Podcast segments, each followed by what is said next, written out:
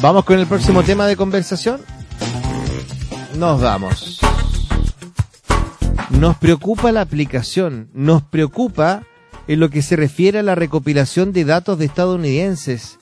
Esto lo ha dicho, auditores y auditoras, Karine Jean-Pierre, quien es el portavoz de la Casa Blanca en Estados Unidos, luego de que este lunes se prohibiera a los funcionarios de gobierno de Estados Unidos que tuvieran instalada la red TikTok social en sus dispositivos móviles.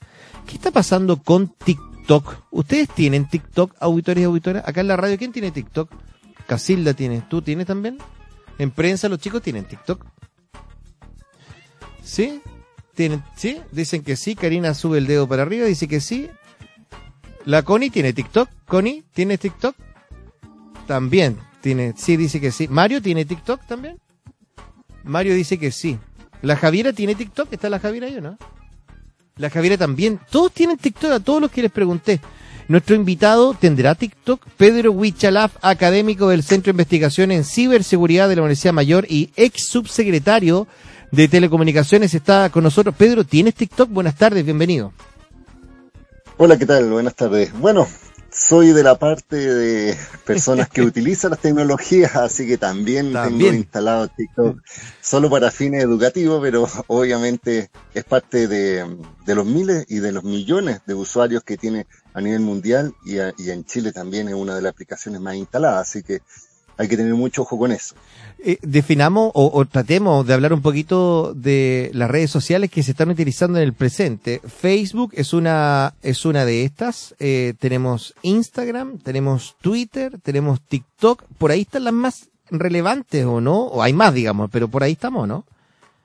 Sí, mira, lo que pasa es que a nivel mundial, eh, cada país, digámoslo así, o cada persona tienen sus propios gustos, pero en Chile, el top de aplicaciones que están instalados los dispositivos y piensa que hay más dispositivos que personas en Chile, es decir, hay más celulares, está encabezado por estas plataformas de redes sociales y las de entretenimiento.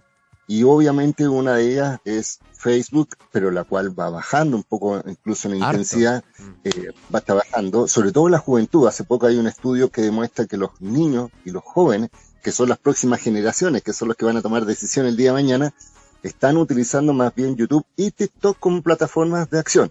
Y después hay otras aplicaciones como Instagram, eh, WhatsApp, obviamente, y otras que están relacionadas con, eh, con las comunicaciones y eh, con la información. Por eso es tan peligroso, entre comillas, y por eso cuando tú hablas al principio del gobierno de Estados Unidos que lo prohibió, es por un tema de seguridad nacional, le ponen ellos, y también de información o desinformación.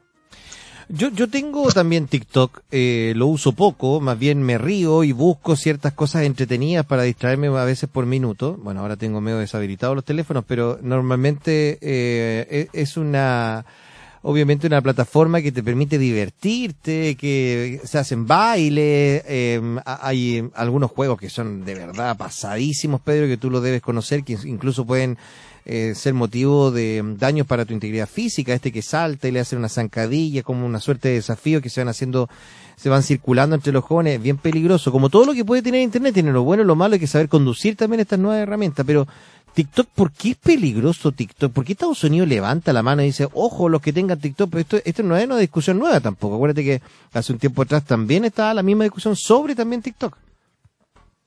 Sí, mira, en primer lugar hay que pensar que esto no es tan solo de Estados Unidos. Esta preocupación se está dando en los países occidentales. De hecho, la comunión, en la comunidad europea, el, Comité de la Unión Europea estableció la misma prohibición hace una semana atrás a todos sus funcionarios y recientemente Canadá, el primer ministro de Canadá estableció la misma lógica de prohibirles a los funcionarios públicos utilizar esta plataforma.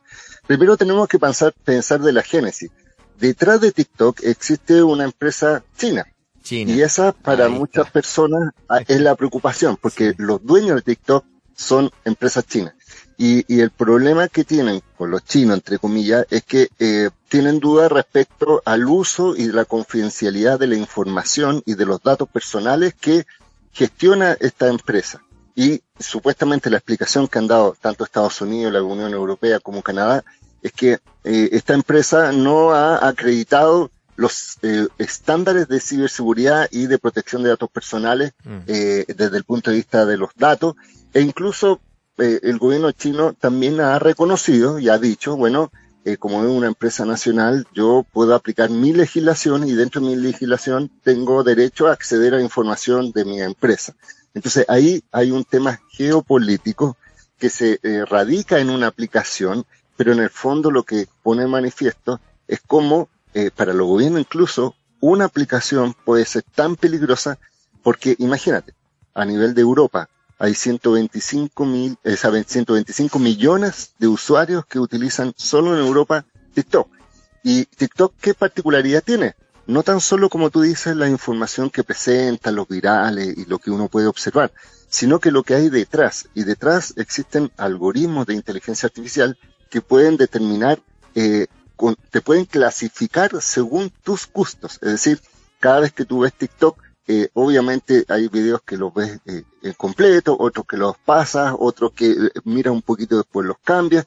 Entonces, TikTok tiene la particularidad de poder determinar cuáles son tus gustos, cuáles son tus intereses, cuáles son las, las cosas que te llaman la atención, las que te hacen que tú busques incluso, porque TikTok hoy día está siendo utilizado como un buscador por los niños, más que Google, está utilizando TikTok para buscar información y obviamente también pueden generar eh, eh, alguna forma de desinformar porque te presentan imágenes, videos, van a tratar de eh, cambiar tu visión de algunas cosas.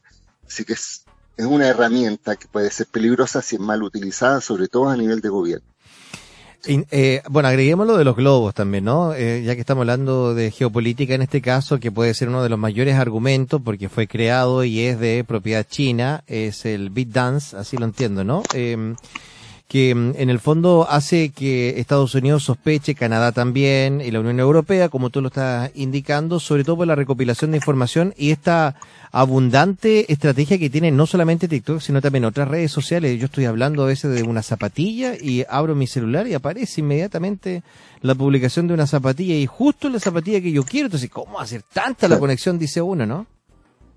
No, pero mira, lo que pasa es que hoy día, eso es un hecho que todos saben, que las tecnologías van a ser los que dominan, o sea, quien, domina la tecnología va a dominar el mundo. Ah, antes, por ejemplo, tú dominabas con los recursos naturales, antes dominabas con el tema de quien tenía más arsenal bélico, pero hoy día, por ejemplo, cuando hablamos de 5G, cuando hablamos de, empresas tecnológicas, cuando hablamos, por ejemplo, de infraestructura y, todo lo que mueve detrás, a todos los millones que hay detrás en cuanto a servicio, implementación, a captar información, a nivel mundial fuera de tus territorios llama la atención. Entonces, pasa que, por ejemplo, Estados Unidos y Europa se han visto muy debilitados en el avance tecnológico que ha tenido China.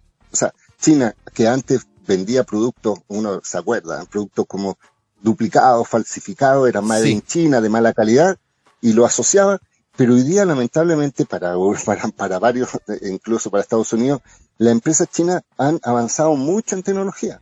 Eh, en temas de inteligencia artificial, en reconocimiento facial.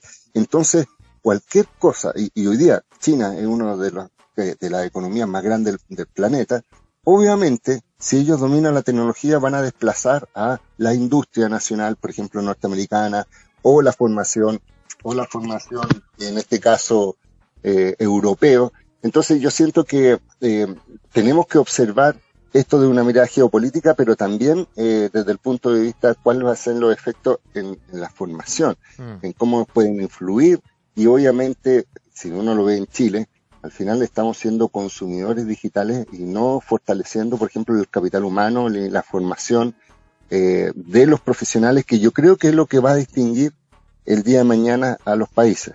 O, tienes personas con capacidad o eres solamente un consumidor. Me, me, hace acordar mucho la predicción antes de la pandemia. ¿Te acuerdas que la dijo Bill Gates? Eh, que, había dicho, ojo, se nos viene una pandemia, vamos a tener... Y después, eh, hace no muchos días, lanzó una segunda predicción, o no sé si voy a hablar de una predicción, pero él cree que, eh, como ya predijo lo de, del coronavirus y, y, fue asertivo, él advierte que la próxima gran amenaza a la cual se puede enfrentar el planeta entero eh, y que la Interpol le dio incluso la razón, lo entrevistó la BBC y él dijo, ojo, que lo que se viene puede ser que a través de la nueva tecnología, de esta incluso que estamos hablando, podamos tener en el fondo una, mm, eh, una cuestión ya más bien fabricada, digamos, ¿no? Alguien con intención de poder llevar una suerte de pandemia, y, esto podría ser un giro económico a las grandes potencias, un largo, etcétera. O sea, eh, lo que quiero decir en el fondo, Pedro, es que estamos caminando en una en un lugar de que nos puede llevar al abismo o nos puede llevar a la gloria dependiendo de cómo utilicemos estas herramientas, ¿no? Ahora la sospecha está en que China nos está